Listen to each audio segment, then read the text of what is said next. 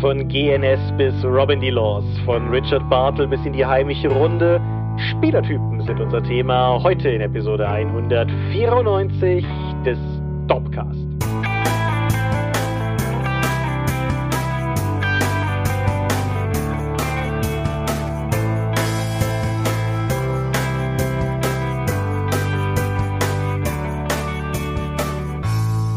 Hi, herzlich willkommen und einen fröhlichen ersten Advent zu dieser heutigen 194. Episode des Dorpcast. Aber wir haben uns heute versammelt, über Dinge zu reden, die mit Rollenspiel zu tun haben. Und wenn ich wir sage, meine ich zum einen dich. Michael Skopje-Mingers, guten Tag. Und zum anderen mich, Thomas Michalski. Hi. Und worüber reden wir heute? Über Spielertypen. Und was das eigentlich bedeutet. Genau, es ist ein weiteres Kapitel in dem großen Dorp-Buch des, wie könnt ihr fast 200 Episoden haben und da noch nicht drüber geredet haben. Aber ja, Spielertypen. Nach verschiedenen Modellen und ob das überhaupt sinnvoll ist. Genau. Aber zuerst Themen vor dem Thema. Genau. Zu Beginn steht das Feedback. Und meine Herren ist der letzte Artikel durch die Decke gegangen, also der letzte Podcast durch die Decke gegangen. Das war feedbacktechnisch die stärkste Episode, die wir, glaube ich, seit langem hatten vor allem weil es nicht nur quantitativ viele Beiträge waren, sondern auch qualitativ hochwertige Beiträge. Alle sehr lang und umfassend. Und was ja manchmal so ist, wenn wir, wenn wir Folgen haben, die eine hohe Kom Kommentarzahl haben, dann lohnt es sich zu gucken. Manchmal haben wir einfach nur auf jeden Kommentar geantwortet und deshalb im Endeffekt die Anzahl der Kommentare verdoppelt. Das ist hier nicht der Fall. Das war sehr viel von euch. Ich habe doch teilweise untereinander diskutiert, was ich sehr spannend fand zu sehen. Und vom Ton her ultra vorbildlich. Genau, wieder mein großes Lob an unsere Community, die sich miteinander zu unterhalten weiß. Genau. Wir werden jetzt nicht mehr einzeln groß auf Sachen eingehen. Ich denke, alles, alles, was gesagt wurde, war gut und wertvoll. Und wen das Thema von der letzten Folge noch interessiert, in Klammern, es ging um die großen, epischen Kampagnen, der kann ja mal unter die letzte Folge drunter gucken. Da gibt's durchaus noch Input mitzunehmen. Wer hingegen Dinge lesen möchte, die genuin von uns sind, der ist, der hat Glück, weil du hast mal wieder einen Artikel veröffentlicht. Genau, es gab einen Sonntag ohne Dorpcast und ich habe gedacht, ich presse mal meine Erfahrung mit meinem neuen Filamentdrucker in einen Blogartikel, weil ich habe dir das immer über WhatsApp dann gerade Statusmeldung gegeben, was jetzt wieder kaputt ist oder sich ändern muss, damit er überhaupt mal losstartet. Und das habe ich mal zusammengetragen und den Blogartikel dann dazu gebracht, um meinen Leidensweg mit dem Anycubic Viper nachvollziehen zu können, der inzwischen aber annehmbar druckt. Und es ist immer noch, trotz dieses Artikels, immer noch weniger Arbeit und weniger Frust, als mit dem Ender 3 zu arbeiten was bedrückend ist. Also ich habe den Artikel gestern ja nochmal gegengelesen gehabt und ja, ist schon ein Hobby, was du dir da gesucht hast. Das kann man gar nicht oft genug sagen, dass 3D-Druck ein eigenes Hobby ist. Das ist, man soll nicht erwarten, dass man eine Maschine hinstellt und die funktioniert. Man muss sich wirklich intensiv damit beschäftigen. Wobei Filamentdruck ja auch nochmal um mehrere Faktoren anspruchsvoller ist, was die Bedienung der Maschine angeht und die Wartung der Maschine als Resindruck. Ich, ähm, äh, ja, ja, bestimmt. Äh, ich, ich bleib bei meinen Schreinertätigkeiten. Das, das ist mir irgendwie geheurer. Aber cool, dass du Spaß dran hast und danke auf jeden Fall auch nochmal für den Artikel, weil ich finde es durchaus auch spannend, das aus zweiter Hand mitverfolgen zu können. Hm. Ja, wer, wer ansonsten der Meinung ist, uns noch ein bisschen sagen zu wollen, wie er so findet, was wir hier tun, also neben der Selbstbeweihräuchung, die wir hier gerade gegenseitig gefahren haben, der wird da bald wieder Gelegenheit zu haben. Diese Folge hier geht ja Ende November online und von, von heute aus, wenn ihr das hört, gesehen in der folgenden Woche, da ist ja der erste Zwölfte und mit Beginn des Dezembers beginnt ja bei uns traditionell immer die große Jahresumfrage, die Umfrage, wo ihr uns eure Meinung sagen könnt, wo ihr uns Themenvorschläge für das kommende Jahr hinterlassen könnt, wo ihr Fragen stellen könnt, die wir in unserer traditionellen Jahresanfangs Ask Me Anything Episode beantworten und wo ihr entscheiden könnt, dass auch dieses Jahr Ärzte ohne Grenzen wieder die wohltätige Organisation ist, die die Spenden aus unseren wohltätigen Unternehmungen bekommt. Also zumindest war es bis jetzt so. Ihr habt trotzdem die Wahl. Wir stellen wieder mehrere zur Wahl und mal gucken, wie das dieses Mal sich so gestalten wird gibt's dann auf jeden Fall auf der Dorp. Genau. Feedback hattet ihr vor einer Weile schon abgeben können im Kontext des Nerds gegen Stefan Podcast beziehungsweise des Goldenen Stephans, eines ähm, Publikum Rollenspielpreises, wo letztes Wochenende auf der Dreieichkorn die Ergebnisse vorgestellt wurden. Mhm. Und du hast ja sowas wie gewonnen. Ja, ich, ja, man, man könnte sagen, dass ich gemeinsam mit Carolina Möbis, Dominik Ladek und Kai Großkort zusammen den dritten Platz in der Rollenspielerweiterungskategorie gemacht habe, denn Tales from the Loop Deutschland in den 80ern hat den bronzenen Stefan geholt. Oder den goldenen Stefan in Bronze, wenn ich denken möchte. Gefällt mir. Ja, aber, aber ist auf jeden Fall, ist auf jeden Fall cool, weil, haben wir hier auch schon oft genug drüber gesprochen, in diesem ollen Quellenband, Querstrich Kampagnenband steckt unglaublich viel Herzblut von mir und insofern hat mich durchaus sehr gefreut, dass Fans das gutiert haben und, oder, oder Kunden das gutiert haben, wie auch immer. Auf jeden Fall finde ich cool Hat mich sehr gefreut.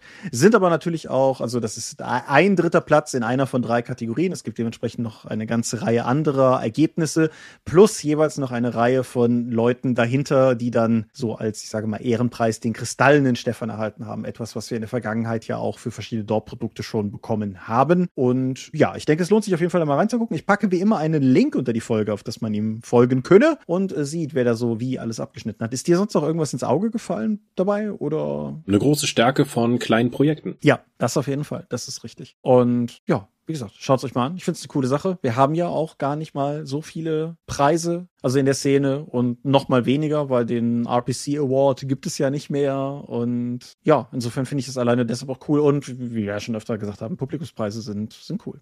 Insofern, goldene Stefan. Ihr habt also möglicherweise Zugehörigkeit und Fantum zu verschiedenen Spielen und Produkten dort bewiesen. Wenn ihr uns gegenüber, der Dorp gegenüber, noch ein bisschen mehr euer Fantum kundtun wollt, dann könnt ihr das demnächst in Form einiger neuer T-Shirt-Motive machen. Idealerweise auch zum 1.12. Mal gucken. Auf jeden Fall Anfang Dezember sollen die online gehen und es gibt mal wieder ein paar Motive. Eine, eine relevante Zahl davon sind In-Jokes für eifrige Dorpcast-Hörer, also Menschen wie ihr. Und ja, ich finde die Designs bis jetzt ganz cool. Sie sind noch nicht ganz fertig, deshalb sind sie auch noch nicht online, aber sollen zum Dezember starten. Wenn ihr also gewissermaßen das nerdige Äquivalent von zu Weihnachten Socken verschenken anstreben wollt, dann getshirts.com slash dorp. Ansonsten Hashtag einmal mit Profis Tasse fürs Büro. Das geht immer. Ja, das sind die, auch auch diesmal sind durchaus Motive dabei, wo ich sagen würde, die sind. Ich weiß nicht, ob ich die auf ein T-Shirt packen würde. Die würde ich definitiv auf eine Tasse packen. Insofern mal gucken. Es ist ja ist ja immer so einfach ein bisschen eine Auswahl und wir wollen ja einfach einen bunten Strauß von Ideen liefern und dann könnt ihr ja gucken, ob ihr das in die Welt tragen wollt oder nicht. Gut, das waren die Themen vor dem Thema, oder? Das waren die Themen vor dem Thema. Also wir schnell durchgekommen dafür, dass das so viele waren diesmal. Ja, zum Glück haben wir ganz kurze Medien nur ausgewählt, nicht wahr? Hüstle. Möchtest du anfangen? Assassin's Creed Odyssey. Okay. Go. Ich habe die Game of the Year Edition gespielt, was bedeutet, dass ich alle DLCs mit drin hatte und die nur noch bedingt auseinanderklamüsern kann. Also, es spielt das Assassin's Creed während des Peloponnesischen Krieges. Also etwa 330 so rum vor Christus. Jetzt wird jemandem auffallen, dass Assassin's Creed davor war Assassin's Creed Origins, wo der Assassinenorden mehr oder weniger weniger gegründet wurde. Mhm. Das spielt 300 Jahre später.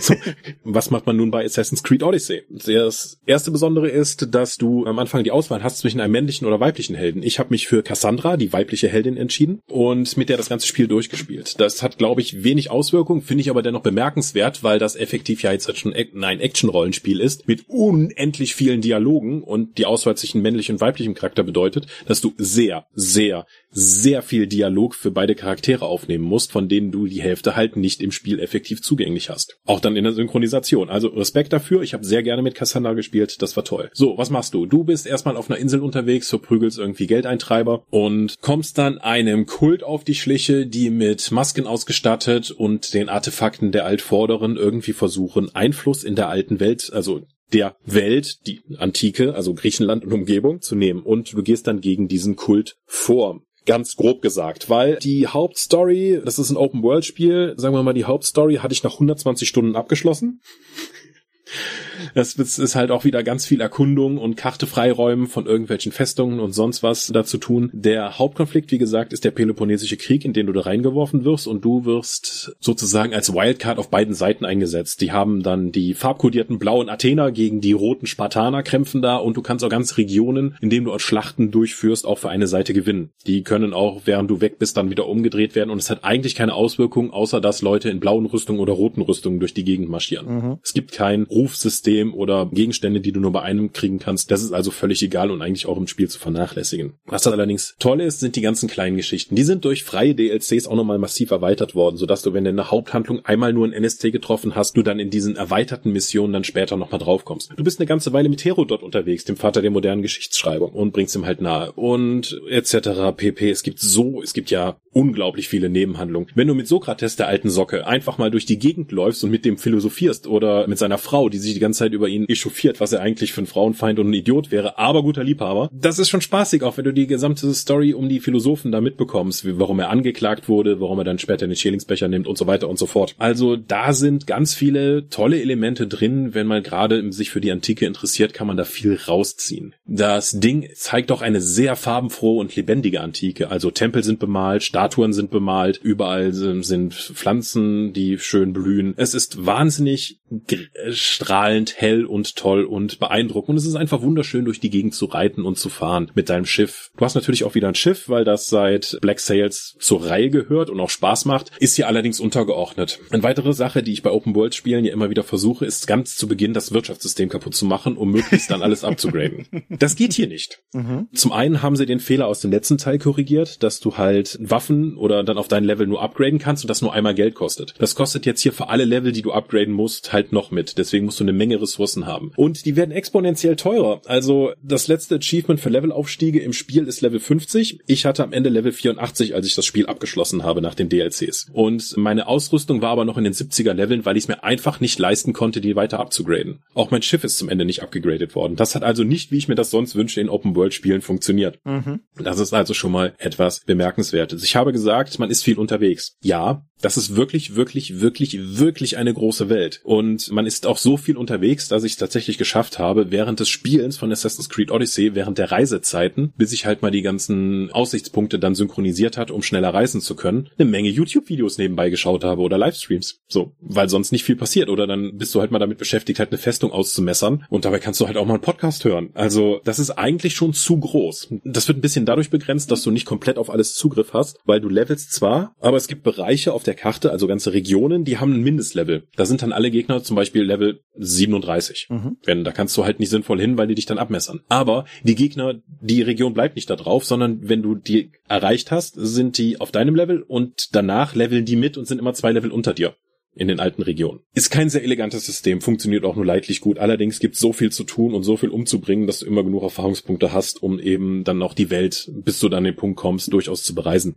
Die Levelgrenzen sind ein bisschen doof. Die Haupthandlung, also die Handlung von Assassin's Creed Odyssey wird ja immer wieder, wie bei allen Assassin's Creed, unterbrochen durch kontemporäre Elemente, wenn du halt aus der Maschine steigst, um nochmal klarzustellen, dass du halt nicht wirklich in der Antike unterwegs bist, sondern dann nur in den Erinnerungen von jemandem. Ah, das ist tatsächlich noch drin, ja? Das ist immer noch drin, ja. Das ist auch sozusagen der Kleber, der das zusammenhält, weil der neue Charakter, den man jetzt seit mindestens den letzten Teil spielt, kommt halt auch hier nochmal vor. Die findet nämlich dann, äh, findest du am Anfang so eine kurze Zwischensequenz, wie sie den Speer von Leonidas ausgräbt. Und dieser Speer ist auch, ersetzt auch die Klinge, die die Assassinen sonst immer in der Reihe haben. Hm. Du hast also den links dann immer deinen Dolch und rechts die Waffe deiner Wahl, mit der du dann rumhampelst. Und dieser Leonidas-Speer sagt auch was über die Abstammung von deinem Hauptcharakter dann eben aus und du bist halt mit besonderem Blut gesegnet und von den Göttern gesandt und deswegen will der Kult auch dein Blut haben, um was mit dir anzustellen. Und dein Bruder, zumindest bei mir, ich weiß nicht, ob es in der, wenn du den männlichen Hauptcharakter wählst, dann die Schwester ist, ist dann auch einer der großen Antagonisten des Spiels, weil der Kult den, den oder die dann instrumentalisiert hat. Das ist eigentlich eine ganz interessante Geschichte, dass dann auch sehr familiär ist, dass die alle eingebunden sind. Aber die ist halt irgendwann abgeschlossen und danach passiert halt noch viel mehr. Und dann kommen wir schon in den interessanten Bereich, weil dann gibt's die Geschichte der ersten Klinge, wie dann jemand überhaupt, wie die Assassinen an diese Klinge kamen. Und das ist der erste größere DLC. Ich weiß nicht, ob der zukaufbar war oder dann eben umsonst dabei. Der erweitert nicht nur um Regionen, die waren bei mir halt direkt schon dabei, sondern auch um eine sehr viel konzentrierter erzählte Geschichte. Mhm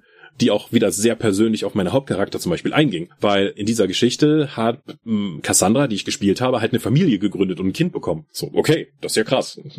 Ich frage mich, was da passiert, wenn es, wenn man einen Mann gespielt hat. Hat der Typ, um den es hier geht, dann eine Tochter, die man dann heiraten kann, um eine Familie zu gründen? Ich nehme es an, weil es sonst sehr weit auseinandergehen würde.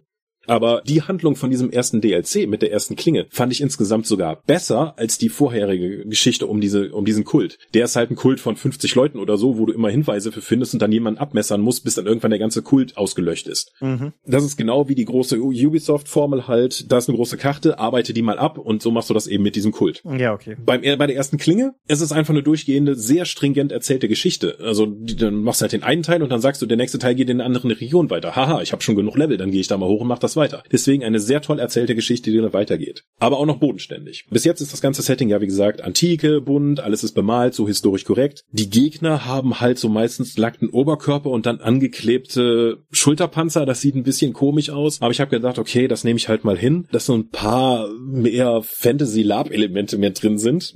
Aber dann kommt der nächstgrößere DLC und das ist eines der größeren Probleme, das ich damit auch habe, denn da wird die gesamte Haupthandlung von der Geschichte von Cassandra wie auch diese aus den in der kontemporären Zeit erst wirklich zu Ende erzählt. Mhm. Dafür brauchst du halt diesen DLC mit der mystischen Erweiterung, in der du nämlich die Story, die eigentlich an Assassin's Creed Odyssey in der regulären hat, endet dann jetzt weitergeführt wirst, weil du bist dann plötzlich in Atlantis. So, okay, und dann endet die Story da. Außer du holst dir den DLC, wo du noch mitbekommst, warum du in Atlantis bist und was es eigentlich mit dir in dieser außenweltlichen Perspektive zu tun hat und warum du die Auserwählte bist. Nämlich, dann wirst du von diesen, von dieser vorsinnflutlichen Technologie, Volkgerät, per VR-Simulation dann in verschiedene Götterwelten geschickt. Du bist zuerst im Elysium, dann bist du im Hades und später dann auch in Atlantis. Hm. Und damit verlässt die Assassin's Creed-Reihe effektiv die historische Narration plus ein paar Science-Fiction-Elemente und geht halt konkret in die Fantasy über. Ich wusste, dass es diesen Fantasy-DLC gibt. Nebenbei, du hast gerade die 10-Minuten-Marke erreicht. Kack. Äh, ich wusste, dass es diesen Fantasy-DLC gibt, aber mir war nicht klar, dass der quasi Kanon ist oder sogar relevant. Im letzten Teil bei, bei Assassin's Creed Origins war das halt sozusagen nur ein DLC und du könntest das immer noch als Wahnvorstellungen von Bayek irgendwie mit viel Wohlwollen dann noch dazu nehmen. Das geht hier nicht mehr. Mhm. Assassin's Creed geht damit ganz klar in die Fantasy Fantasy-Mythologie ein, weil Atlantis hat real existiert, die Leute, die da waren, die Artefakte gehen dann später in die kontemporäre Zeit noch über. In der normalen Odyssee hast du auch Bossfights gegen Minotauren, Medusen und Zyklopen und wenn du die halt besiegt hast, merkst du, haha, das war ja nur ein Artefakt, das diese Form angenommen hat. Kompletter Bullshit. Also, die versuchen das eigentlich nicht sehr sonderlich, das irgendwie in den Kontext der Science-Fiction-Sache zu bringen, die Mythologie noch einzubauen. Das ist halt wirklich Fantasy. Das haben sie ja mit Valhalla, ich glaube später dann noch, da haben sie sich ja komplett von der Historie entfernt und eher an der grauenhaften Vikings-Serie orientiert. Aber das habe ich noch nicht gespielt. Deswegen kann ich dazu wenig sagen. Würde ich Assassin's Creed Odyssey empfehlen? Ja, ich denke schon, wenn man da sich darauf einlässt, wirklich ein gewaltiges Spiel zu bekommen, mit dem man viel Zeit mit dem Erkunden, Erforschen und den kleinen Geschichten verbringen kann. Weil die Geschichten, viele von den Quests sind wirklich gut geschrieben und auch Cassandra ist mir auch in der deutschen Synchronisation wirklich ans Herz gewachsen als Charakter. Das war aber, man muss halt die Zeit und den Willen dazu mitbringen, das zu machen. Okay. Gut. Ich wusste, das geht. Also so, das Spiel ist einfach zu groß, um das in fünf Minuten zu machen. Aber deswegen sei das mal mein einziges Medium. Ja, machen, machen wir jeder nur ein Medium. Ich habe ja überhaupt kein Verständnis dafür, wenn Leute so monumentale Medienprojekte angehen, die so scheinbar Fässer ohne Boden sind, ich wo du halt die Ahnung, nächste. Was jetzt kommen. ja. Habe ich ja, hab ich ja gar kein Verständnis ne? für. Deshalb habe ich neulich angefangen, das Rad der Zeit zu lesen. Wie viele Romane umfasst die Reihe? Das kommt ein bisschen drauf an. Also es sind im Englischen und in der neuen deutschen Ausgabe 14. Wenn du die alte deutsche Ausgabe gelesen hast, waren es halt 37, mhm. weil wurde halt damals alles geteilt. Genau. Der erste Band auf Englisch The Eye of the World oder auf Deutsch jetzt Die Suche nach dem Auge der Welt. Ehemals Drohende Schatten und mhm. Das Auge der Welt. Ja. Ist der erste Band dieser insgesamt 14-teiligen Romanreihe, plus halt noch so ein Vergangenheits-Spin-off-Moped. Es sind irgendwie irgendwas zwischen 13.000 und 14.000 Seiten Buch, auf die man sich da einlässt, wenn man die Reise beginnt.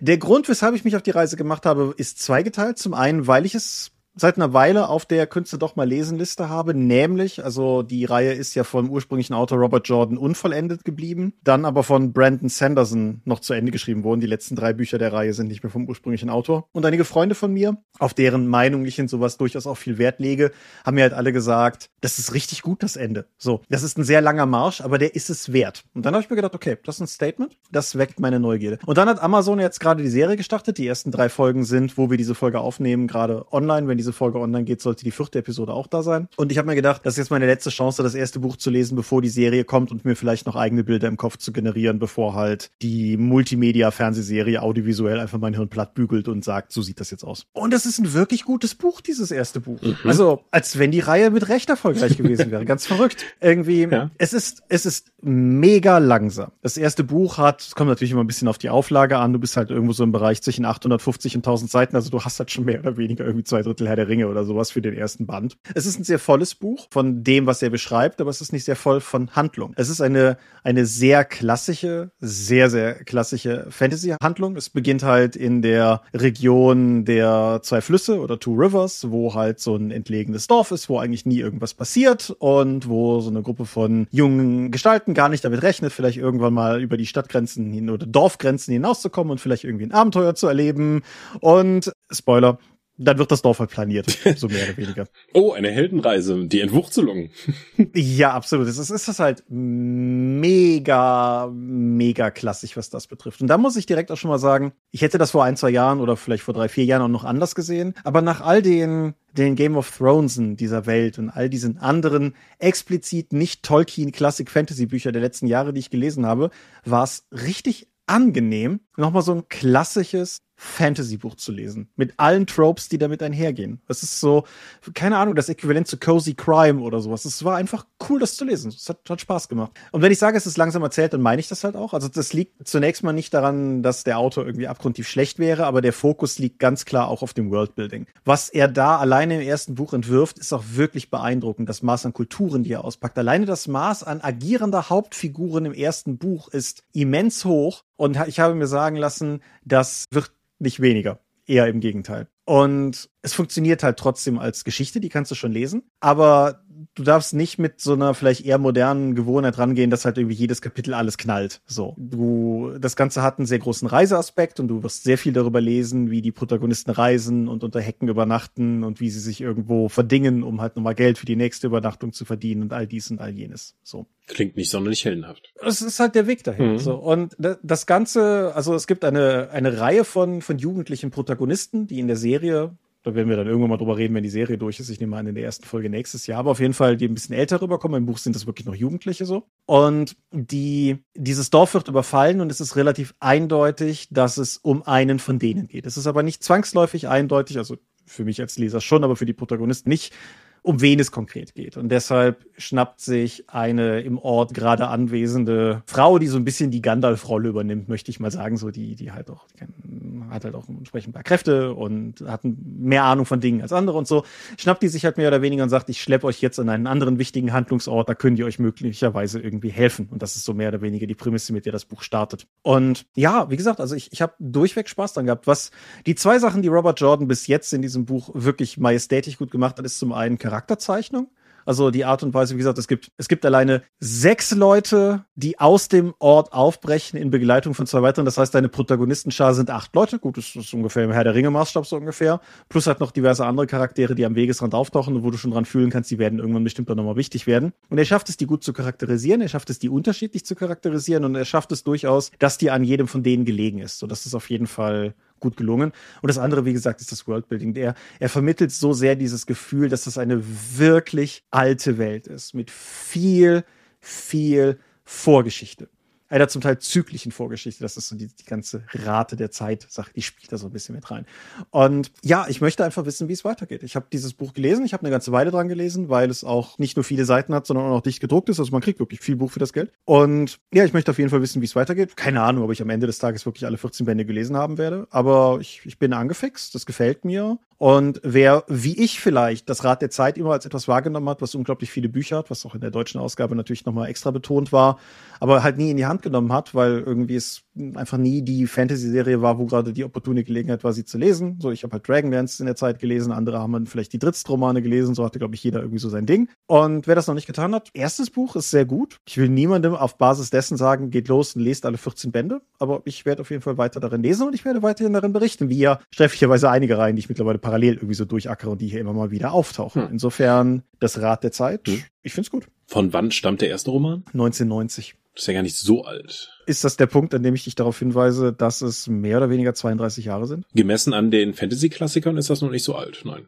Das stimmt. Ja. Aber mein Kontakt zur Rat der Zeit war immer, dass es in der gleichen Ecke in der Mayerschen Buchhandlung stand, in der ich immer meine Battletech-Romane geholt habe. Mhm. Aber ich war immer davon abgeschreckt, halt eine durchgehende Reihe mit den gleichen Charakteren dann einzusteigen, wenn es halt davon schon so viele Bände gibt. Battletech waren ja weitestgehend, konntest du ja auch einzeln lesen. Die hatten zwar auch einen übergreifenden Bogen mit wiederkehrenden Charakteren, aber nicht in dem Sinne, wie Rat der Zeit das hat. Ja, völlig richtig. Mhm. Das war bei mir halt auch so. Also ich meine, ich habe ja auch zum Beispiel aus, aus deutscher Perspektive direkt am Stück zwölf Dragonlance-Romane gelesen. Also im Prinzip die beiden primären englischen Trilogien, Chronicles und Legends, sind ja auf Deutsch auch jeweils in zwei Bände pro Band gesplittet worden. Dementsprechend waren das dann auch zwölf Bücher. Aber das ist ja, also zum einen waren die einfach dünner, weil die Dragonlance-Bücher eigentlich nicht gesplittet hätten werden müssen von ihrem Umfang her. Und es ist halt weit von den absurden 37 Bänden entfernt, die das Rad der Zeit am Ende dann erlangt hat. So. Mhm. Aber genau, mir ging es genauso. Es gibt ein paar Reihen, die so ein bisschen in die Kategorie fallen. Also von den, von den Dritzt-Büchern, weiß ich noch, da waren auch immer welche hier im Eifel-Buchladen quasi da. Die habe ich aber auch erst später gelesen. Oder mit Chemia hatte ich gestern noch mit Freunden darüber gesprochen. Mit Chemia ist auch so eine Reihe, von der ich immer weiß, dass die damals irgendwie da war, aber wo ich nie was von gelesen habe und das vielleicht mal nachholen werde. Aber jetzt habe ich mir ja, jetzt habe ich mir erstmal dieses Epos hier ans Bein gebunden und ja. Kann man mal machen. Mal gucken, wo das hinführt. Okay. Uns führt es das jetzt erstmal zum Thema. Genau. Herr Michalski, Sie haben was vorbereitet. Genau, ich habe was vorbereitet um, um vielleicht ein bisschen tatsächlich den Bogen zu spannen. Also die Frage, was wir gerade charakterisiert haben, die Art und Weise, warum man bestimmte Bücher liest oder nicht, dass du keine Lust hattest oder abgeschreckt warst, dich an ein so solches Epos heranzuwagen. Ich damals auch. Ich jetzt aber davon durchaus angezogen werde, dass das so ein Ding ist, ist ja auch in einem gewissen Maße Ausdruck von unterschiedlichen Lesebedürfnissen, die Menschen haben können. Mhm. Und so wie es diese medialen Bedürfnisse gibt. Und ich möchte eigentlich nach Möglichkeit heute das ganze hier Bedürfnispyramide-Ding ausklammern, weil ich glaube, das führt, das, das klingt super akademisch, hilft uns aber nicht. Aber so wie man unterschiedliche Lesebedürfnisse hat oder auch unterschiedliche Filmbedürfnisse hat, so haben Leute, die sich an einen Rollenspieltisch setzen, ja auch unterschiedliche Bedürfnisse an das, was ihnen das Spiel bieten muss, damit sie daraus Spaß ziehen können. Genau. Wir setzen uns ja immer wieder hin und sagen, Rollenspiel ist so ein offenes Hobby, wir setzen uns hin und dann spielen wir Rollenspiel. Aber die Leute, die das dann eben sagen und noch nicht sich kennen, haben gegebenenfalls sehr unterschiedliche Vorstellungen davon, was Rollenspiel eigentlich bedeutet. Ich benutze ja gerne dafür das Bild des Kartenspiels. Wir sagen, wir treffen uns zum Kartenspielen, dann kommen die Leute zusammen und einer möchte Poker, der andere Mau Mau und der dritte dann Uno spielen. Und die Leute gucken sich an und sagen, ja, das sind alles schon Kartenspiele, aber ich habe mir darunter schon was anderes vorgestellt und wir kommen hier irgendwie nicht zusammen. Mhm. Um das Ganze im Vorfeld benennen und damit auch Macht darüber ausüben zu können, hat man sich dann auf Spielertypen geeinigt nach den ganzen Jahren, um dann eben zumindest seine eigenen Präferenzen oder die Präferenzen anderer Leute eher benennen zu können, um eher Leute zu finden, die einen ähnlichen Spielstil haben, die dann auch zu einem, sagen wir mal, homogeneren Ergebnis führt. Richtig, ja. Wenn man, wie wir, in den späten 90ern, frühen 2000ern sich online herumgetrieben hat, in beispielsweise Foren, also beispielsweise damals in dem, was heute das Tunnelon, aber damals noch das Grofafo ist, war, deutscher Satz gut. Das große Fantasy-Forum, das Grofafo. Genau, dann gab es immer auch so eine Reihe von Sachen, die einem gerade, also es gab immer eine Sau, die gerade durchs Dorf getrieben wurde, wie diese unterschiedlichen Modellierungen aussehen können. Und ich denke, es lohnt sich durchaus ein paar davon mal näher zu betrachten. Ich glaube, dass das erste, was mir so richtig bewusst geworden war, war das GNS-Modell. Mhm. Das Gamistisch, narrativ und simulationistisch. Simulationistisch. Genau. Das, das läuft unter dem Oberbegriff der Creative Agenda, also gewissermaßen des, des, wie soll ich sagen, des kreativen Antriebs, den man hat, sich mit dem Ganzen auseinanderzusetzen. Und das führt halt zu diesen, diesen drei Begriffen, die du ja durchaus auch schon mehr als einmal im Dorpcast um dich geworfen hast. Mhm. Also ich würde, um jetzt mal direkt vor meiner eigenen Tür zu kehren, würde mich als jeden, auf jeden Fall als Gamist bezeichnen. Für mich ist Rollenspiel halt weniger Darstellung oder die Simulation der Spielwelt, sondern ich möchte spielen und auch die Regeln haben und mit diesen Regeln interagieren, um ein Spielziel zu erreichen. Also ergebnisorientiert zu spielen sozusagen. Mhm. Für einen narrativen Spieler steht halt das Geschichten erzählen und die Darstellung im Vordergrund und für die Simulation halt das Erleben der Spielwelt, wie zum Beispiel dann Aventurien. Ja. Wenn man da Leute ihre Befriedigung daraus ziehen, eben sagen zu können, dass der Priester halt jetzt in, bei der Feldarbeit diese Robe trägt und in während des, während der religiösen Zeremonie eine andere Robe. Mhm. Also quasi Reenactment zu betreiben. Oder was in der Art auf jeden Fall, das ist richtig, ja, genau. Im Sitzen und nicht frieren. Ich würde mich, glaube ich, ganz stark irgendwo in die narrative Ecke stellen, wobei ich manchmal so Anklänge an den Simulationismus an mir entdecke, aber, aber der Narrativismus gewinnt auf mhm. jeden Fall. Aber ja, das ist das GNS-Modell, mhm. das war, das geht wie so einiges aus der Ecke auf Ron Edwards zurück und damit auf die ganze The Forge-Geschichte, genau. die, die Jüngeren unter euch wahrscheinlich gar nicht mehr kennen. Ja, das war ein großes Forum, wo eben so Rollenspieltheorie besprochen wurde, bis zu dem Zeitpunkt, als der Macher das Forum geschlossen hat, weil zu dem Thema alles gesagt worden sei. das ist ein Power-Move. Ja, kann man machen. Den, ja. Ja.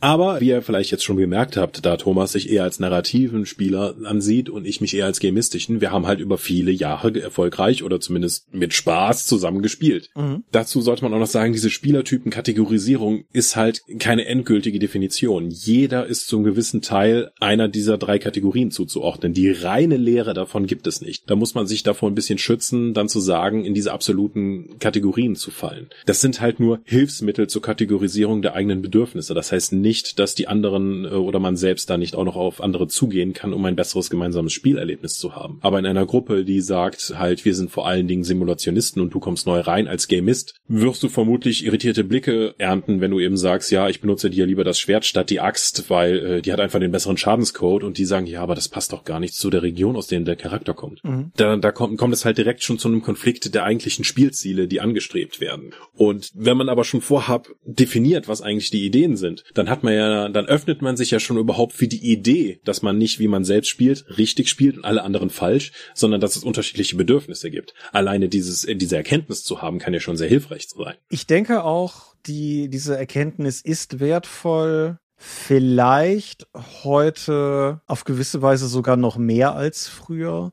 Weil generell etwas, was wir im Zuge dieser ganzen Folge heute zum Beispiel nur sehr bedingt vermutlich streifen werden, da sind wir mal wieder beim Rollenspiel Streaming. Das finde ich im Zusammenhang nämlich auch nochmal ganz, ganz relevant zu sagen, weil da sich die, die, wie soll ich sagen, die Bedürfnisquelle auch nochmal verschiebt. Weil wenn du mit Freunden am Spieltisch sitzt und spielst, dann geht es in erster Linie darum, die Bedürfnisse der Leute am Tisch zu befriedigen. Und wenn du vor der Kamera spielst, dann geht es in erster Linie irgendwann auch darum, die Bedürfnisse der Zuschauer an den Monitoren daheim zu befriedigen. Genau, es ist halt keine tatsächliche Rollenspielrunde, sondern du inszenierst eine Show für Zuschauer. Ja, nebenbei, ich denke, man kann guten Gewissens auch an dieser Stelle einmal auf diesen Rocket Beans Podcast hinweisen, mhm. den wir beide im Laufe der letzten Wochen gehört haben. Den verlinke ich hier mal drunter, wo sich die Rocket Beans spielleitenden Personen darüber unterhalten, wie sie so spielleiten und warum sie das so tun. Und das fand ich ein aus zweierlei Gründen sehr wertvolles Ding, nämlich zum einen, weil sie auf solche Dinge eingehen und zum anderen, weil es, also auch, auch weil es außerhalb der klassischen Bubble unserer sonstigen Podcast-Konsums stattfindet, würde ich behaupten, also von, zumindest von uns beiden. Und weil die Form der Wertschätzung, die sie gegenüber zeigen, halt wirklich bemerkenswert, bemerkenswert ist. Ja, also das habe ich in dieser Form auch nicht gehört. Ja. Weil die halt auch sagen, die haben unterschiedliche Bedürfnisse und Schwerpunkte. Mhm. Aber dann haben sie in diesem Podcast oder in diesem Video, wenn ihr das schauen wollt, halt nochmal explizit herausgestellt, was sie so geil finden an dem von dem anderen. Mhm. Und einfach diese positive Herangehensweise, den anderen dafür zu loben oder dafür zu sagen, ich bin neidisch darauf, was du halt machen kannst, weil mir das einfach nicht gelingt, fand ich einen so ganzheitlichen und positiven Ansatz, dass ich wirklich beeindruckt war. Nochmal vielen Dank an Claygor, da, Klagor aus unserem Discord dafür, dass er uns darauf hingewiesen hat, weil das hätte ich sonst nie mitbekommen. Richtig. Zurück zum eigentlichen Thema. Wie gesagt, also Bedürfnisse, Erkenntnis, dass sie existieren, ist wichtig und sich bewusst machen, dass die Bedürfnisse, wie man sie andernorts vorgelebt bekommt, nicht mit den Bedürfnissen der Leute am eigenen Tisch übereinstimmt, auch oder einstimmen muss, auch relevant. Aus meiner persönlichen Rollenspielentwicklung nach der GNS-Geschichte, das nächste Modell, auf das ich dann irgendwann gestoßen bin, unweigerlich ist Robin D. Laws. Mhm. Robin D. Laws hat, wir hatten eben noch nachgeguckt, ich habe schon wieder vergessen, was habe ich gesagt? 2002, ne? Ja. ja. Auch knapp 20 Jahre alt. Ja, hat er Robin's Laws of Good Game Mastering veröffentlicht. Das ist ein 32-seitiges Heft in so einem nix halbes, nix ganzes Comic-Format, so nah am deutschen B5 oder sowas, schwarz-weißes Heftchen. Das ist in der deutschen Ausgabe, meine ich, irgendwie mal relativ aufgeboostert bei Pegasus erschienen, aber ich habe jetzt nur die englische Ausgabe hier. Und ich finde das so spannend. Gerade mal von irgendwie so oben links Seite 4 bis Ende erste Spalte Seite 5 reißt er halt Player-Types runter. Und die habe ich zumindest immer immer als sehr präsent in all diesen Diskussionen wahrgenommen. Bis heute im Prinzip. Also diese Einteilung, er unterteilt in, ich habe jetzt nur die englischen zur Hand, Power Gamer, Butt Kicker, Technician, Specialist, Method Actor, Storyteller und Casual Gamer. Mhm. Und diese, diese Einteilung, finde ich, ist, ist halt, also der, der bin ich sehr oft schon in sehr unterschiedlichen Richtungen begegnet. Und, ja, aber einfach zu, zu wissen, also zum einen in der Selbstfeststellung kann das ja relevant sein, um seine eigenen Bedürfnisse zu erkennen und benennen zu können, aber auch in dem gesamten Gruppengefüge, dass man man halt Leute nicht dazu versucht zu erziehen oder dazu zu bringen, einem bestimmten Spielstil zu folgen. Zum Beispiel so Method Actor und du sagst, du bist Method Actor und du erwartest von anderen Leuten auch, dass sie das so machen, weil das ist ja das richtige Rollenspiel. Wenn du jetzt aber weißt, der andere Spieler hat halt viel mehr Spaß an Power Gaming, daran hast du keinen Spaß, dann solltest du besser nicht versuchen, ihn dazu zu erziehen, jetzt auch ein Method Actor zu werden, sondern kannst du mir nicht hier irgendwie bei dem Regelkram helfen? Du hast immer gesagt, dass mein Charakter nicht optimiert ist. Also mir ist das relativ egal. Möchtest du nicht auch draufschauen? Anschauen. Das wäre zum Beispiel ein Ansatz, um dem anderen seine Art zu spielen zuzugestehen, aber auch dafür seinen eigenen, auch zu wertschätzen, indem er halt darum bittet, dass der Mann einen Blick auf den eigenen Charakter wirft. Wobei das auch so eine Form von reflektiertem Verhalten ist, das ich, sagen wir mal, vor ein paar Jahren sicherlich nicht an den Tag gelegt hätte.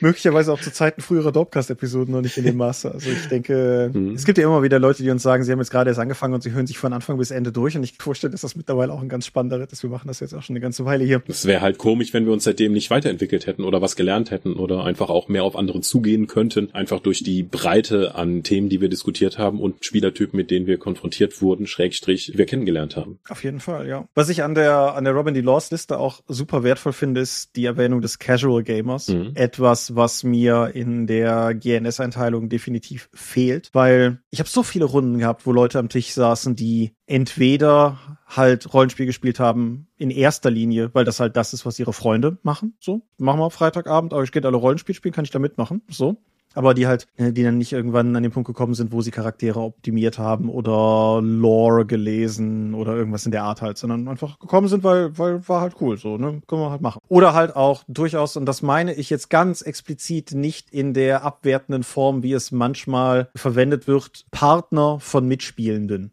So, die Freundin, der Freund, der dann halt auch mit in die Runde kommt, mhm. die vielleicht auch dran Spaß hatten, aber die vielleicht einfach nicht mit demselben Ehrgeiz reinkommen wie die Partnerperson, die das halt vielleicht schon seit vielen Jahren macht oder so. Und das sind trotzdem relevante Leute am Tisch, denen du auch bieten musst, wofür sie gekommen sind, aber die ein ganz anderes Interessenspektrum meiner Erfahrung nach mitbringen als mehr oder weniger die anderen Kategorien alle. So. Ja, und auch, äh, ich habe ja zum Beispiel die D&D-Runde, ich habe ja dadurch sagen wir mal, sehr bewusst den Barbar gewählt, weil der einfach am wenigsten Spieltiefe hatte von den ganzen D&D-Klassen, die mich so gereizt haben zu dem Zeitpunkt. Mhm. Das war halt für mich okay. Dann haben wir halt einen Kampf, dann hau ich zweimal zu, dann machen die drei Magiewirker halt 15 Minuten lang ihre Show und dann bin ich wieder eine Minute dran. Das war für mich okay, weil ich einfach nicht so tief in dieses Spiel eintauchen wollte und mich so viel damit beschäftigen wollte. Deswegen habe ich auch bewusst eine für Casual-Spieler sehr geeignete Klasse gewählt, weil die wenig Spieltiefe voraussetzt. Mhm. Wenn du jetzt aber so einen Casual-Spieler hast und du sagst ihm direkt so, nimm doch einfach einen Kleriker. Wir brauchen brauchen noch einen in der Gruppe. Dann hat halt der neue Spieler, der eigentlich nicht so tief rein möchte, direkt die Auswahl aus 210 verschiedenen Zaubersprüchen und für den ist das eigentlich, der wird da nicht mit viel Spaß rausgehen, weil er einfach eine Spieltiefe für die effektive Spielen nutzen muss, die er gar nicht erreichen kann mit seinen Bedürfnissen. Ja, und was Laws zum Beispiel auch schreibt, was in meiner Erfahrung mit Casual Gamern auch sich sehr bestätigt hat, ist, dass in der Regel, ne, wie immer mit sowas kann es Abweichungen geben, mhm. Casual Gamer nicht unbedingt in den Vordergrund gezogen werden wollen. Und das war auch so eine, so eine Erfahrung, die mir persönlich beim Rollenspiel damals auch sehr viel weitergeholfen hat, weil ich halt so Leute hatte, wo ich immer diesen Ehrgeiz hatte, die quasi hervorzulocken. So, wenn ich die nur genug fordere, irgendwann entflammt da das gleiche Feuer wie in den extremsten von uns. Und das klappt halt nicht bei allen. Und das heißt nicht, dass die nicht trotzdem Spaß haben. Mhm. Nur dass du am besten irgendwann aufhörst, die die ganze Zeit ins Spotlight zu ziehen, weil das wollen die gar nicht. Und das fand ich alles soweit ganz interessant. Aber bevor wir, bevor wir tiefer in die Sache reingehen, ob wir das eigentlich alles sinnvoll finden und warum und warum nicht und so, noch zwei, zwei Modelldinger. Zum einen der Vollständigkeit halber erwähnt. Das eingangs erwähnte GNS-Modell wurde dann noch zum Big Model weiterentwickelt, bevor die Ford dicht gemacht hat. Da bin ich nie so tief eingestiegen, muss ich zugeben. Ich weiß nicht, ob du da irgendwie textfester bist. Nee. Aber die behält grundsätzlich bei der Creative Agenda auch die drei GNS-Kategorien bei, soweit ich das sagen kann. Und das andere, worüber ich jetzt nochmal gestolpert bin, was ich völlig verdrängt hatte, weil es auch meiner Meinung nach im gefühlt im deutschen Pen-Paper-Bereich in meiner Bubble zumindest nie so präsent war, sagt dir die Spielereinteilung nach Bartel etwas. War das nicht ein Halbling? Hm, nee. nee. Gerade nicht. Bartel ist ganz lustig. Das war einer, der war, der war ganz führend. Der heißt ja sonst noch Bartel. Ich komme gerade nicht auf den Vornamen. Der war in der Multi-User-Dungeon-Szene so mhm. sehr aktiv und hat auch ein, hat da auch welche gemacht. Ach so, ist das dieses Grinder, Winer und anderen Spielertypen im Online-Rollenspiel? Ja, grundsätzlich ja, aber andere Kategorien. Mhm. Die Einteilung ist in Achiever, Explorer, Socializers und Killer. Hm.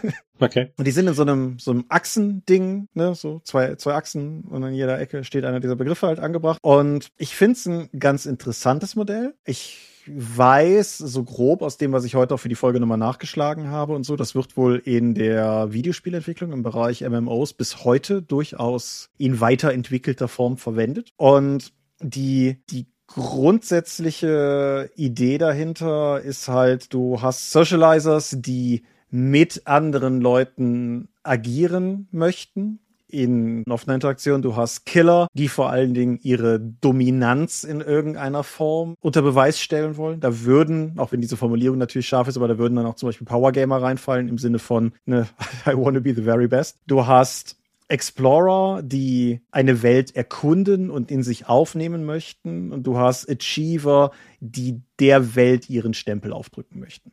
Ich vereinfache brutal. Mhm. Aber ich fand das ein ganz interessantes Modell, weil es auch so anders ist als die, die, mit denen wir sonst so handhabe haben. Auch da ist es so, dass es mittlerweile irgendwie Nachfolgemodelle gibt, die das Ganze dann zum Beispiel in Immersion, Cooperation, Achievement und Competition aufteilen oder so. Aber die, die Idee ist, denke ich, durchaus da. So, geht es mir mehr um die Welt? Wenn es mir mehr um die Welt geht, möchte ich mehr so in die Welt hineintauchen oder möchte ich mehr die Welt bestimmen? Geht es mir mehr so um die Leute? Wenn ja, möchte ich mehr so mit den Leuten abhängen oder möchte ich mehr so, dass die Leute vor mir knien? So. und gut, das setzt aber insgesamt schon sehr den Videospielkontext aus. Ja, ist richtig. Wobei ja. es halt insofern hm. Interessant kommt, weil es natürlich aus der, also die, die Multi-User-Dungeon-Geschichte ist ja nochmal ein ganz komischer Grenzfall zwischen, mhm. zwischen all diesen, diesen Hobbybereichen. Aber ja, wie gesagt, ich, ich fand das noch ganz interessant, um es mit in den Topf zu werfen. Aber damit kommen wir zu der Gretchenfrage. Was hältst du von dem ganzen Kram? Wie gesagt, ich ja immer noch davon aus, Dinge benennen zu können, gibt dir Macht darüber. Jetzt irgendwie dann die ganze Zeit zu sagen, ich stelle mir aber Rollenspiel so vor, dass wir dann irgendwie so sitzen und dann so reden und so. Okay, du bist also Teil der narrativen Agenda oder so. Ja, einfach mal so einen prägnanten Begriff irgendwie reinwerfen zu können, mit dem man dann arbeiten kann, weil der gemeinsame Vorstellungsraum für diese Begriffe, die ja definiert sind, halt vorliegt. Und dann muss man sich da nicht erstmal erklären. Und das hilft auch sehr. Auch als damals das Konzept des Abenteuerspiels rund um die 20 und so weiter vor äh, fast 20 Jahren aufgekommen ist, fühlte ich mich halt richtig aufgehoben und angekommen, weil dieses Abenteuerspiel, so wie es da ergebnisorientiert beschrieben wurde, das war halt immer das, was ich eigentlich machen wollte, aber ich konnte nie den Finger drauflegen. Die meisten in meinem Umfeld haben halt gesagt, Rollenspiel ist halt darstellen und Spielwelt erleben und Charakter ausspielen und das hat mich halt nie so glücklich gemacht. Aber einfach dieses Konzept von Abenteuerspiel unter dem Begriff sehen zu können, hat mir schon sehr geholfen, meine eigenen Bedürfnisse in Sachen Rollenspiel auch zu erkennen und auch zu definieren und auch an andere zu kommunizieren. Deswegen denke ich, dass diese Begrifflichkeiten sehr hilfreich sind. Mhm. Solange man sie nicht so gebetsmühlenartig dann hinterlegt und sagt, keine Kompromisse, ich bin so und so und ich suche andere Leute, die so und so sind. Ja, ich finde, du hast gerade zwei wichtige Sachen gesagt. Zum einen einfach, um das nochmal zu unterstreichen, weil das so ein bisschen die, die Kurve dahin genommen hatte. Ich finde es halt nicht nur, ich glaube, in der ersten Hälfte dieser Folge klang das so ein bisschen so, als wäre es halt vor allen Dingen auch so zum Einordnen anderer Leute hilfreich. Ne? So, wie kann mhm. ich meine Spieler glücklich machen? Aha, das ist ein Buttkick Kicker, der will halt viel kämpfen oder so, sondern auch für sich selber. Genau, wie du auch gesagt hast, dass es einem hilft, überhaupt mal einzukreisen, warum mache ich das eigentlich? Und sich vielleicht auch so identitätsstiftend dann ein Label geben zu können, mit allem für und wider. Aber genau das Wider ist auch, denke ich, ein wertvoller Punkt, weil gerade die, die Kategorisierung als Power Gamer ist das, wo ich es persönlich am stärksten erlebt habe, dass Leute es mehr oder weniger als auch als abfälligen Kampfbegriff verwenden. Mhm.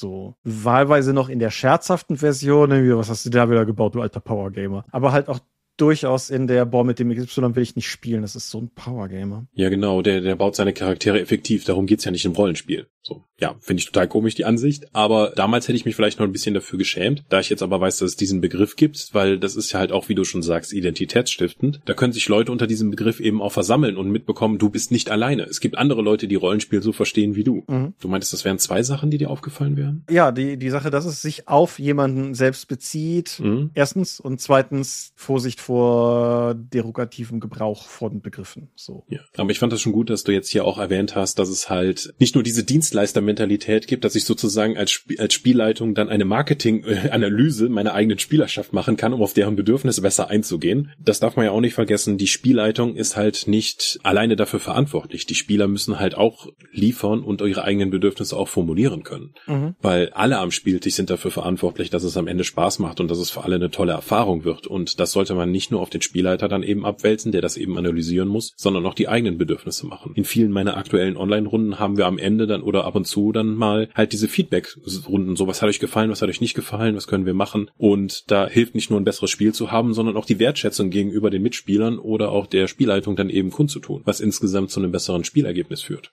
Ja, zumal auch ganz wichtig, Spielleiter natürlich auch einen Spielertypus haben und entsprechend Bedürfnisse haben. Das funktioniert mit dem Laws zum Beispiel ein bisschen schlechter schlechter, weil einige von diesen Kategorien doch sehr, sehr stark darauf ausgelegt sind, wirklich Spielerbedürfnisse. Das sind aber auch konkret Spielertypen, ne? Genau, richtig. Ja. Aber, aber das, die, die GNS-Einteilung finde ich ist da durchaus ein, ein ganz gutes Ding, woran man es erklären kann, weil wenn ich jetzt, wie vorhin gesagt, eher so aus der narrativen Ecke komme, bedeutet das natürlich auch, dass ich in meiner spielleitenden Tätigkeit eher mich in narrativen Bereichen zu Hause finde. Mhm. Das bedeutet aber trotzdem, dass wenn ich mit jemandem Spiele spielen möchte und gar nicht so sehr aus einer Dienstleistung, aus einem Dienstleistungsverständnis, aber schon, also wer, wer Spiel leitet, möchte ja trotzdem, dass die Spieler Spaß haben, weil sonst hat man, glaube ich, das Mission Statement auch nicht ganz verstanden. Aber wenn ich jetzt jemanden am Tisch habe, der halt eher so aus der gemistischen Ecke kommt, dann ist man als Spielleitung immer gefordert, halt auch Bedürfnisse zu befriedigen, die vielleicht nicht so sehr die eigenen Bedürfnisse erfüllen. Du meinst auf Menschen zuzugehen? Ja, also kommen wir halt drauf an. Wenn, wenn ich halt, wenn ich halt eher so narrativ bin und oder sagen wir mal so, wenn, wenn ich meine Freude vor allen Dingen aus den Interaktionen ziehe, machen wir es mal so. Und die größte Freude für mich ist es eigentlich, wenn, wenn irgendwie Spieler miteinander reden, also Spielercharaktere miteinander reden, wenn Spieler mit NSC reden, also Sachen. Das ist halt so das Ding, da, da blühe ich innerlich auf. Und Kämpfe finde ich halt doof. Mhm. Aber ich habe halt irgendwie auch zwei Leute am Tisch, die wollen halt auch hauen und gerne würfeln und so. Und dann, dann ist man halt auch generell genötigt, ist zu hart, aber dann, dann finde ich, gehört es halt einfach dazu, dass man denen das halt auch versucht zu bieten. So, man muss sich nicht total selber verbiegen. Wenn man es selber halt wirklich schrecklich findet, dann ist es nochmal vielleicht ein anderes Problem. Aber ein Entgegenkommen ist ja, denke ich, durchaus notwendig. Und das schlägt natürlich ein bisschen die Brücke hin zu unserem üblichen Redet miteinander. Mhm. Und da wiederum kommen wir dann an den Punkt, dass es natürlich durchaus helfen kann, seine Bedürfnisse auch benennen zu können. Hast du das denn schon mal konkret in einer Runde gemacht, um über deine eigenen Spielbedürfnisse zu reden? Oder bist du in deiner Gruppe sowieso nur mit Leuten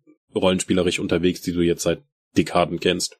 Letzteres fürchte ich. Mhm. Letzteres. Also, was ist fürchte ich? Das ist durchaus sehr cool. Aber ich würde einfach mal behaupten, ich kenne die Spielbedürfnisse der Leute, mit denen ich am Tisch sitze, weil ich die halt großteilig seit Schulzeiten kenne. Hm. Oder seit Uni-Zeiten mindestens. Und ja, das, das geht dann schon. Wie ist es denn bei dir? Hast du da Erfahrungen gesammelt? Gerade jetzt durch das Online-Rollenspiel habe ich ja sehr viele neue Leute kennengelernt, die ich auch mit denen ich halt nur Online-Rollenspiel betreibe und die ich halt sonst nicht, mit denen ich sonst nicht sozial interagiere. Deswegen war das am Anfang durchaus wichtig, einfach mal über die eigenen Bedürfnisse zu sprechen. Mhm. Und was wir von der Runde oder der Kampagne erwarten, um das eben benennen zu können. Und ich denke, meine Erfahrung und noch die Einteilung in die Spielertypen hat mir da schon sehr geholfen, das eben mm, benennen zu können, was ich davon erwarte. Hast du es denn aktiv genutzt? Also hast du, du musst es ja nicht aufgeschrieben haben, hm. irgendwie, Peter ist ein Power Gamer. Nein. Ne, aber wie, wie hm. aktiv hast du gedanklich mit den, mit diesen archetypischen, geradezu platonischen Spieleridealen gearbeitet? Ich glaube eher unbewusst, also weniger so die konkret zu benennen, sondern einfach, dass ich das schon verinnerlicht habe, im Hinterkopf abgelegt habe, dass es diese unterschiedlichen Bedürfnisse gibt. Aber ich habe das jetzt nicht so, ich glaube, ich denke, der ist eher so 70% Casual Gamer und 30% Buttkicker wie kann ich mein Abenteuer optimieren, um das zu machen? Nein, man kann ja auch sozusagen die Haken auswerfen, wenn du halt Sachen probieren möchtest, wie, okay, die Spielerin hatte bis jetzt irgendwie Spaß daran, vor allen Dingen ihren Charakter darzustellen und an Kämpfen nicht so sehr. Dann gebe ich ihr halt mal eine Szene, um ihre Vergangenheit aufzugreifen und ein NSC aus ihrer Vergangenheit, mit denen sie interagieren kann. Wenn ich merke, die hat da gar kein Interesse dran, dann beende ich die Szene auch relativ zeitnah und gehe zur nächsten über. Sie hatte die Chance da zu interagieren, die, oder diesen, diesen Haken halt zu ergreifen. Wenn der nicht genutzt wird, machen wir halt einfach weiter. Und da kommt schon irgendwas anderes eine Gelegenheit, um die anzuspielen. Aber das muss man halt nicht forcieren. Mhm. Aber zumindest im Vorfeld der Besprechung der Kampagne und der Charaktere, was ich mir darunter vorstelle. Ich kann ja auch andere Spieler da nicht dazu zwingen, sich erstmal diese theoretischen Sachen anzueignen, um überhaupt meine Vokabular zu verstehen. Deswegen weiß ich nicht, wie sinnvoll es ist, dann direkt das GNS-Modell auszupacken, wenn du zum ersten Mal mit Leuten sprichst oder eine Runde suchst. Das war auch durchaus damals immer so ein bisschen mein, mein Problem. Also jetzt nicht unbedingt für mich persönlich, aber so allgemein mit der Art und Weise, wie diese, diese Phase von Rollenspiel Beispieltheorie-Diskussion geführt wurde, weil, also du und ich, wir sind ja beide studierte Geisteswissenschaftler, wir wissen um das Risiko des Fachvokabulars, um des Fachvokabulars willen, wo dann Fachsprache nicht mehr dazu dient, Dinge möglichst präzise zu machen, sondern Fachsprache vor allen Dingen dazu zu dienen scheint, zumindest, sich abzugrenzen. Und ja, genau. Also das Sprache ist ja nicht nur zur Kommunikation verwendet, sondern auch zur Ausgrenzung. Und mit diesen Theorieaspekten, wenn du die eben reinwirfst, kannst du halt direkt so eine Art Torwächterei dann betreiben, um Leute aus der Diskussion rauszuhalten, weil durch das Name-Dropping von jetzt GNS-Modell oder sonst was, grenzt du halt effektiv Leute aus, die das noch nicht kennen und verhinderst dann, dass die sich anhand ihrer Erfahrungen in dieses System einarbeiten und darüber dann auf dieser Ebene kommunizieren können. Mhm. Was man vielleicht auch nochmal, nicht mahnend, aber wo man auch nochmal darauf hinweisen sollte, wir haben das vorhin beim GNS-Modell Geschäftsmodell gesagt, aber es gilt natürlich genauso für Laws und es gilt für Bartel und für alle anderen. Das sind immer Spektren. Ne? Niemand, mhm. niemand erfüllt diese eine Nische. Es gibt ja dann sogar Online-Quizze, wo man dann nachprüfen kann, ob man jetzt so 67 oder 64 Prozent Buttkicker ist. Ja. Ah, ich finde, das suggeriert halt eine Belastbarkeit dieser Spielertypen, die nie gegeben ist. Man, das, das klingt halt zu wissenschaftlich analytisch, als, als es, dass es sich wirklich in der Realität darstellt. Ja. Deswegen wäre ich mit sowas vorsichtig.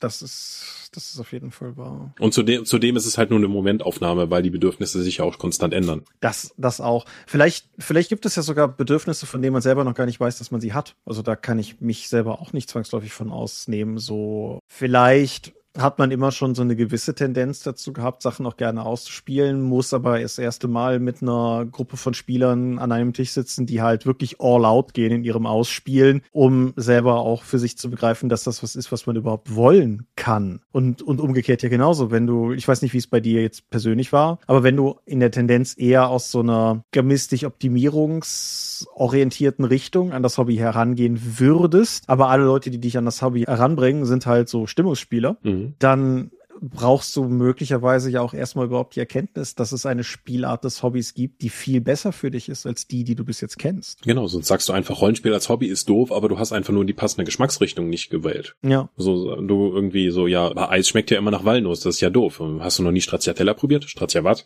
Ja, oh, hab, damit kann man halt wieder dann auch Leute ausgrenzen. Ich habe noch Stracciatella im, im Kühlschrank. Hm. Naja, egal. Auf jeden Fall Hast du denn das Gefühl, dass diese Entwicklung von, also diese, sagen wir mal, dieser theoretische Unterbau, egal wie belastbar der jetzt sein mag, hast du das Gefühl, da tut sich noch was? Ich glaube, Rollenspieltheorie ist halt vielleicht nicht einfach, entweder ist es nicht mehr viel passiert oder ich bekomme es einfach nicht mehr mit. Ich wollte gerade sagen, das ist nämlich jetzt der Bereich, wo wir uns vermutlich jetzt diejenigen outen, die das, das Indie-Standardwerk nicht gelesen haben. Mhm. Aber ja. Ich habe zumindest das Gefühl, dass es in gewisser Weise alltäglicher geworden ist, weil zum Beispiel auch die in die 4 und die in die 5 haben ja Listen von Spielertypen in ihren Dungeon Masters Guides drin. Hm. Meinst du denn, das hat sich so weiterentwickelt? Denn wenn wir jetzt über Leute reden, die in den letzten paar Jahren zum Rollenspiel-Hobby gekommen sind, für die sind die Robin D. Laws oder das GNS-Modell halt auch schon 15, 16 Jahre weit zurück. So, das ist halt Anno Tobak. Warum sollte man sich mit sowas noch beschäftigen? Deswegen auch, wenn man diese Begriffe heute damit rumwirft, das ist halt für die so irgendwas, was alte Leute noch gesagt haben, um überhaupt zu verstehen, was ihr Hobby ist. Wir sind halt nicht in der harten Gründungszeit von Rollenspiel dabei gewesen, aber Rollenspiel in den 90ern zu lernen, war halt noch eine wilde Zeit, mehr oder weniger gesagt, wo halt wieder Game Designer wussten, wie man irgendwie, dass man Spiele auf ein Ziel hin entwickeln kann, anstatt einfach mehr Quellenbücher zu verkaufen. Und sowas wie Spielertypen wurden halt niemals definiert. Ich, ich, ich habe da zwei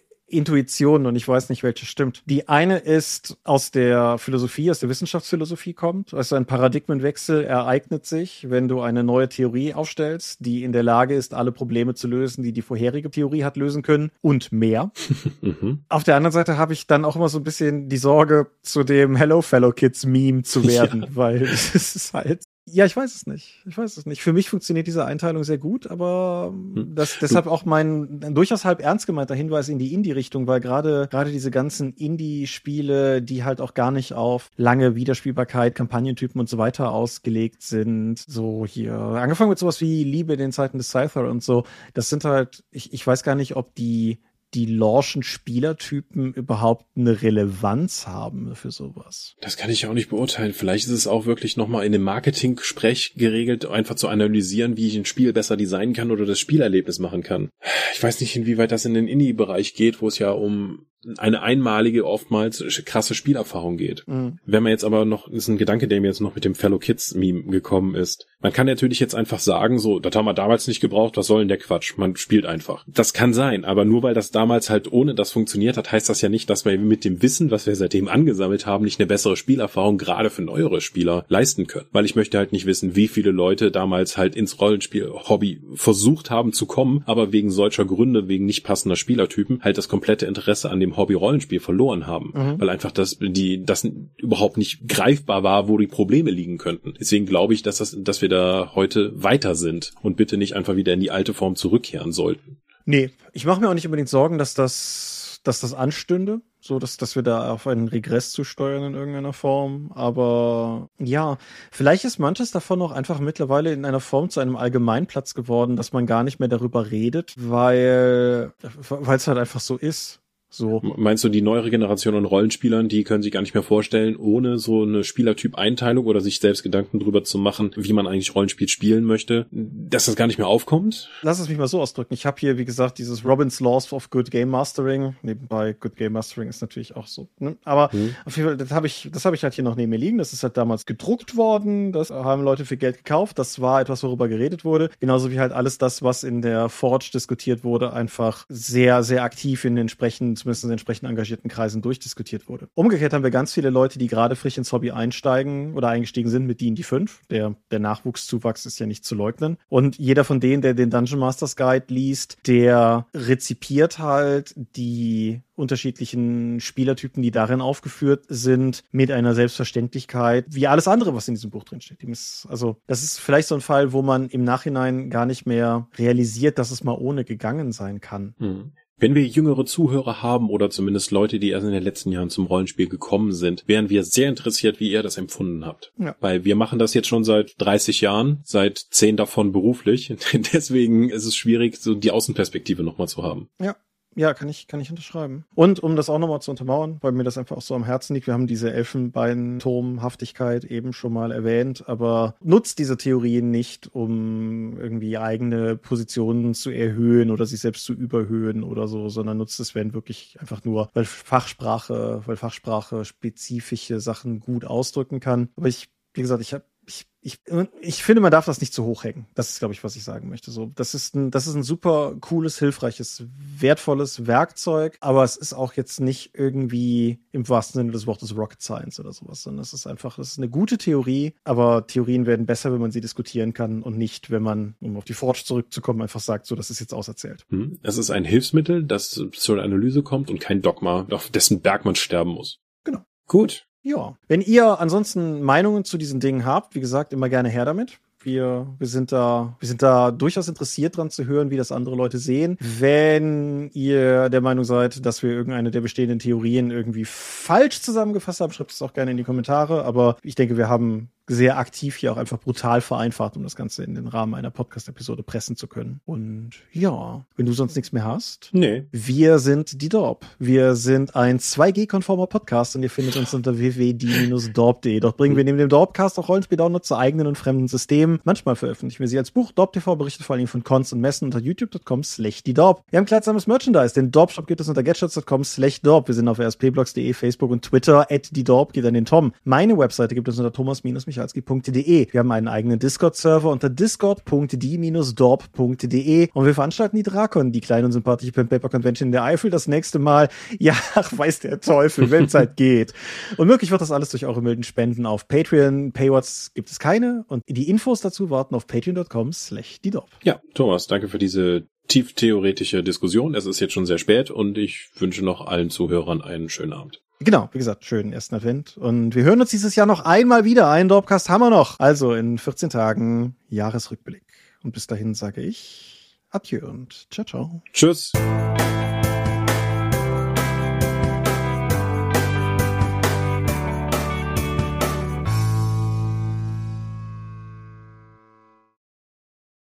Ja, was du jetzt noch gesagt hast, dass wir irgendwie jetzt in der ganzen Zeit ja noch, sagen wir mal, sanfter geworden sind oder so, weil wir am Anfang noch, oder zumindest ich, härtere Elemente hatte. Ich denke, das stimmt. Am Anfang hatten wir härtere Positionen, die wir auch aber bewusst überhöht eingesetzt haben, um eben eher in die Diskussion einsteigen zu können. Das ist uns ein bisschen verloren gegangen. Ich weiß nicht, ob ich das verloren gegangen nennen wollen Das würde, ist nämlich der Punkt. Ist das was Positives oder Negatives? Dass wir einfach jetzt seichter geworden sind, weil wir uns eher wertschätzen und die Position des anderen? Oder ist das was Positives? Weil, wie gesagt, am Anfang hatte ich den Eindruck, dass wir einfach klarer definierte Positionen hatten, die man auch klarer erkennen konnte. Ja, ich meine, gut, das ist ja auch, also wir, wir haben ja immer noch die Fluff Sieg und Crunch Sieg T-Shirts, die sind ja durchaus noch Ausdruck viel mehr dieser Zeit Zeit. Also wir sind ja, mhm. ja sehr, sehr fluffig geworden. Aber ich weiß halt auch nicht, ob ich sagen würde, dass wir seichter geworden sind. Ich würde sagen, wir sind halt weniger polarisiert. Aber das, das halte ich generell eigentlich für eine positive Sache, weil es ja im Endeffekt nur Ausdruck davon ist, dass wir ein höheres Verständnis dafür erlangt haben, was andere Spielarten ihren Ausübenden an Spaß bereiten. Hm. War das zu verschwurbelt? Für die Uhrzeit schon. Haben wir halt mehr verstanden, was anderen Leuten auch Spaß macht. Okay. Wie tolerant. Ja, ja, ich, ich, ich fürchte, da läuft es drauf hinaus. Gut, ich denke, es ist wirklich zu spät. Ich wünsche euch, das habe ich alles schon gesagt, ich drücke mal auf Stopp. Ja.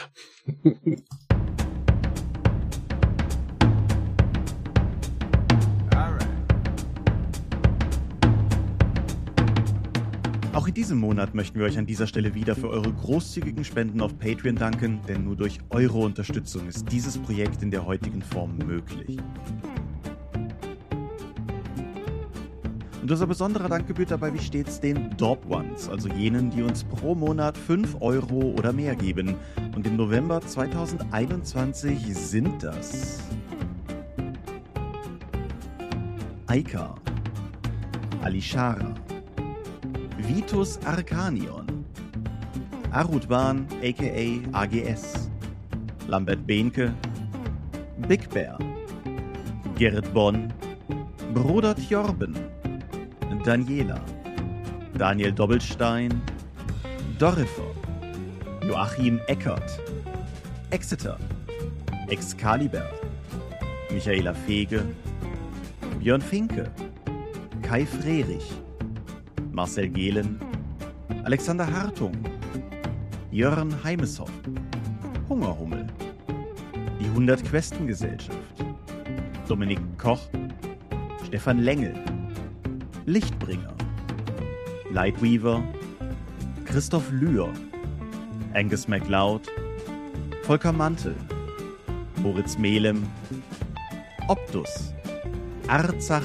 Rumpelgnorn, Ralf Sandfuchs, Ulrich A. Schmidt, Oliver Schönen, Jens Schönheim, Christian Schrader, Rupert Sedelmeier, Alexander Schendi, Lilith Snow White Pink, Sphärenmeisters Spiele, Steffs Kleinkrämerei, Stefan T., Florian Steury, Sven, Technosmurf, Teichdragon, Tellurien, Marius Vogel, Jeremias W., Katharina Wagner, Talian Bertimol, Celedon und Marco Zimmermann.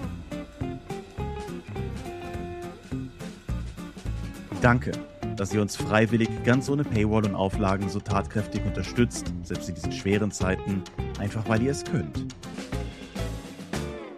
Danke.